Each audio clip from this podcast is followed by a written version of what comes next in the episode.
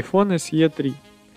В 2020 году Apple представила новый iPhone SE, который полностью повторяет дизайн iPhone 8 с обновленным процессором и улучшенной камерой. Похоже, второй раз подобный трюк компания проводить уже не будет, поэтому следующий iPhone SE 3 получит полностью новый дизайн.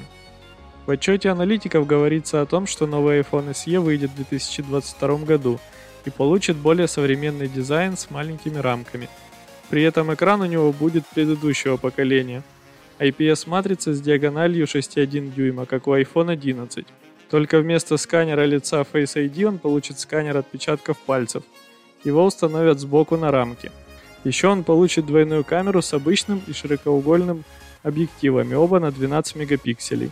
Зато на процессоре Apple не будет экономить. iPhone SE получит чип A14, такой же стоит в новых iPhone 12.